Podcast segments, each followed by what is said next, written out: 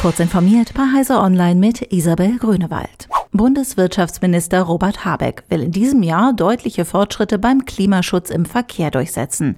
Es müsse noch eine große Lücke geschlossen werden. Darin seien er und Bundesverkehrsminister Volker Wissing von der FDP sich einig.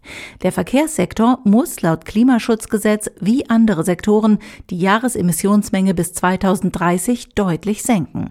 Bisherige Maßnahmen reichten aber nicht aus, hieß es in einem Gutachten des Expertenrats für Klimafragen, einem Beratergremium der Regierung. Im Verkehrsbereich sei etwa eine 14-fache Erhöhung der Reduktionsgeschwindigkeit notwendig, um das Sektorziel für 2030 zu erreichen. Nun müsse man über die weiteren Maßnahmen debattieren, so Habeck. Die CES in Las Vegas gehört für die Autobranche inzwischen zum festen Programm. In diesem Jahr werden sich die beiden europäischen Marken BMW und Stellantis eine Art Zweikampf bieten. BMW stellt auf der CES kein neues Serienfahrzeug vor, sondern eine realitätsnahe Vision eines voll vernetzten Autos der Zukunft. Ein Ausblick auf Konzepte für die neue Klasse. Dabei sollen nicht nur Design und Technologie, sondern auch Bedienkonzepte und Innenraumgestaltung im Vordergrund stehen. Mit einem Serienmodell wird ab 2025 gerechnet. Stellantis zeigt unter anderem das Peugeot Inception Konzept und die seriennahe Studie des batterieelektrischen Full-Size Pickups Ram 1500 Revolution. In der Weihnachtszeit und zum Jahreswechsel hatten Rettungsdienste insbesondere in den USA viel unnötige Arbeit, weil die neue Autounfallerkennung in den vier iPhone 14 Modellen der Apple Watch Series 8 und der Apple Watch Ultra fehlerhaft anschlug.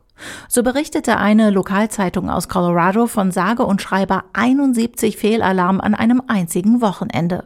Allen gemeinsam war, dass sie von Menschen ausgelöst wurden, die auf Skiern unterwegs waren und nicht etwa in einem verunfallten Fahrzeug. Andere Regionen in den USA melden ähnliche Probleme. Apple hat sich bislang nicht dazu geäußert, sei aber informiert, hieß es. Ende Januar nähert sich ein Komet der Erde, der zum letzten Mal vor 50.000 Jahren bei uns vorbeigekommen ist.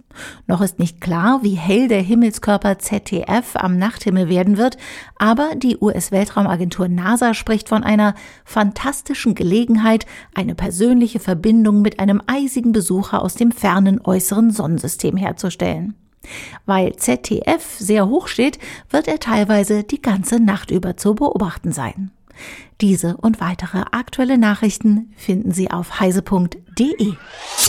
Werbung Jonos ist der größte Hosting-Anbieter in Europa. Mit Hosting-Dienstleistungen, einer Cloud-Infrastrukturplattform und den passenden Services bietet Jonos alles für den digitalen Erfolg. Von der Domain über die Webseite bis zur Cloud. Auf Wunsch unterstützt Jonos alle KundInnen mit kostenfreier Beratung durch feste Ansprechpartner.